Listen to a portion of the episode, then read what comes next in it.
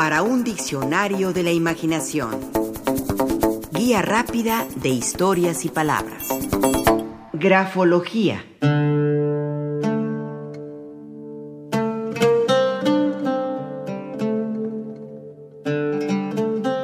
Afirma un proverbio árabe, lo que escribes es lo que se te parece más. He ahí la esencia de la grafología, la disciplina que se ocupa del análisis y de la interpretación de la escritura. Platón lo dijo de otro modo, aunque se refiere a lo mismo. La escritura es la geometría del alma que se expresa físicamente. Y muchos años más tarde, Miguel de Cervantes Saavedra también lo vería.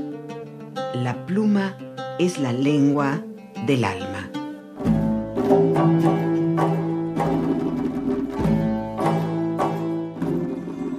La grafología es la ciencia que por medio de una técnica y metodología específica nos permite conocer la personalidad de un individuo y diagnosticar respecto a su equilibrio mental, nervioso, fisiológico, moral y emocional. Así, gracias a las técnicas grafológicas, es posible conocer en profundidad la personalidad de alguien. La grafología es el Freud de la letra manuscrita. Es el diván del psicoanalista, de lo que está escrito de puño y letra, tan en desuso a partir de la invención de la máquina de escribir, y más ahora con esa nueva galaxia Gutenberg que vivimos en computadoras y teléfonos inteligentes. Hemos dejado de escribir como antes, con papel y lápiz, con papel y pluma, a mano, con nuestra letra, con nuestros propios trazos. Sí, tal vez lo hagamos cercanos al garabato, a lo garrapateado de los doctores o a lo muy legible o a lo muy bello, pero nuestro trazo muy particular nos sirve o servía para escribir desde una lista del mercado, una receta de cocina, un acordeón para copiar en el examen, un recado, una tarea escolar, unos versos o un número telefónico.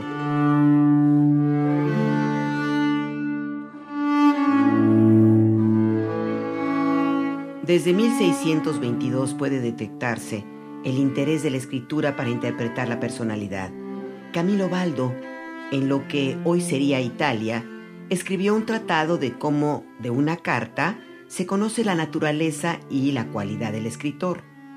Cosa de magia, pudo haber parecido saber lo que uno es por lo que la propia mano escribe, como si se leyera a través de las cartas, los caracoles, los astros.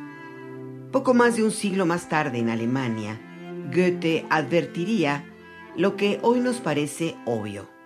Dijo en una carta de que la escritura tenga relaciones con el carácter y la inteligencia humana y que puede dar, cuando menos, un presentimiento de la manera de sentir o de obrar. No hay ninguna sombra de duda, como tampoco de que pueda ser reconocida una concordancia con toda la personalidad.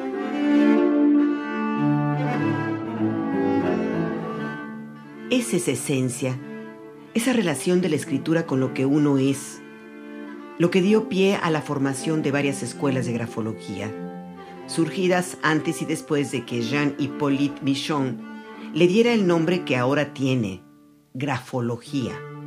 Eso sucedió en 1871, tras de que Michon se interesara en los misterios de la escritura, como tituló uno de sus libros, y en particular en cómo por medio del autógrafo, lo que conocemos como firma, es posible conocer a las personas. Tuvo incluso una publicación que tituló así, Revista del Autógrafo.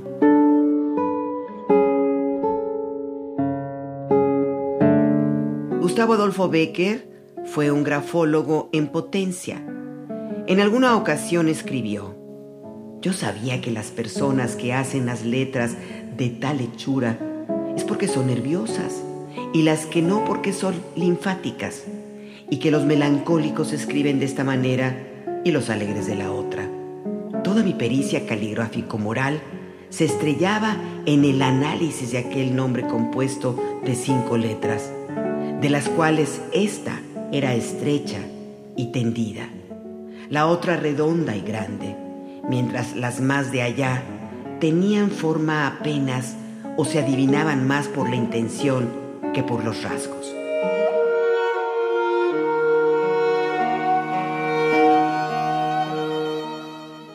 En el libro La escritura de los escritores, José Antonio Lugo nos ofrece un ensayo literario sobre distintos escritos, en tanto que María del Carmen Quijano Aguilar tiene a su cargo analizarlos de manera grafológica.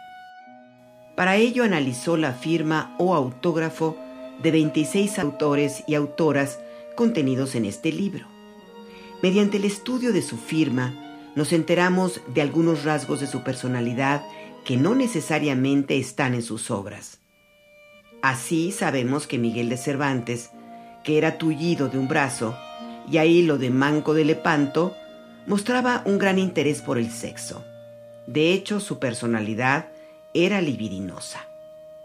De Shakespeare, que su letra refleja su gusto y goce de su relación con lo femenino, pero también su desconcierto y lo complicado que le resultaba solucionar sus dificultades con ellas.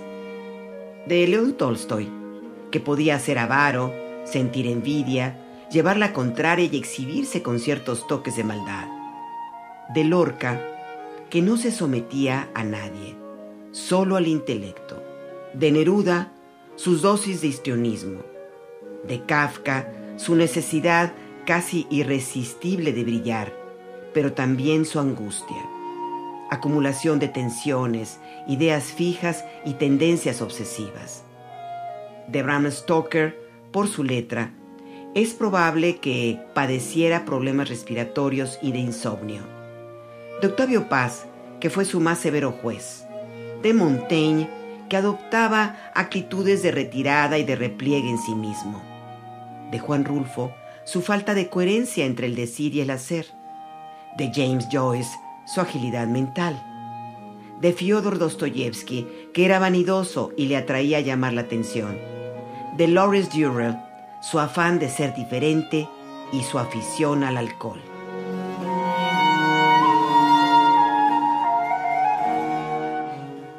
Por supuesto, llaman la atención esos rasgos y muchos otros, como los de Borges, quien según la grafología mostraba entusiasmo al iniciar un proyecto y luego decaía, lo que acaso explique por qué se quedó en el cuento o el poema y nunca dio ese salto a la novela.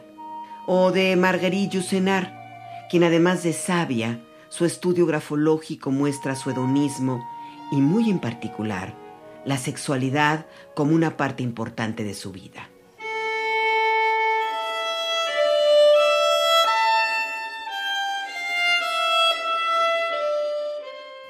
Es cierto, de un autor o una autora, lo que importa es la obra, independientemente de si son libidinosos, si su Edipo o Electra es omnipresente o si es manipulador o manipuladora. También es cierto que la obra literaria no solo es fruto del talento y la disciplina, sino de esos demonios que acaso solo salen en el diván, en ciertos aspectos de la biografía o a través del análisis grafológico.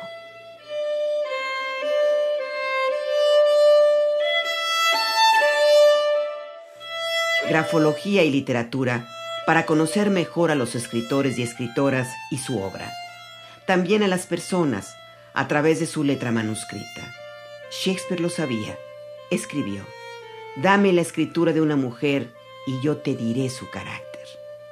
El malvado cardenal Richelieu también lo sabía. Dijo con tintes tal vez maquiavélicos pero certeros, que me den seis líneas escritas de puño y letra del hombre más honrado del mundo y encontraré motivo para hacerle ahorcar.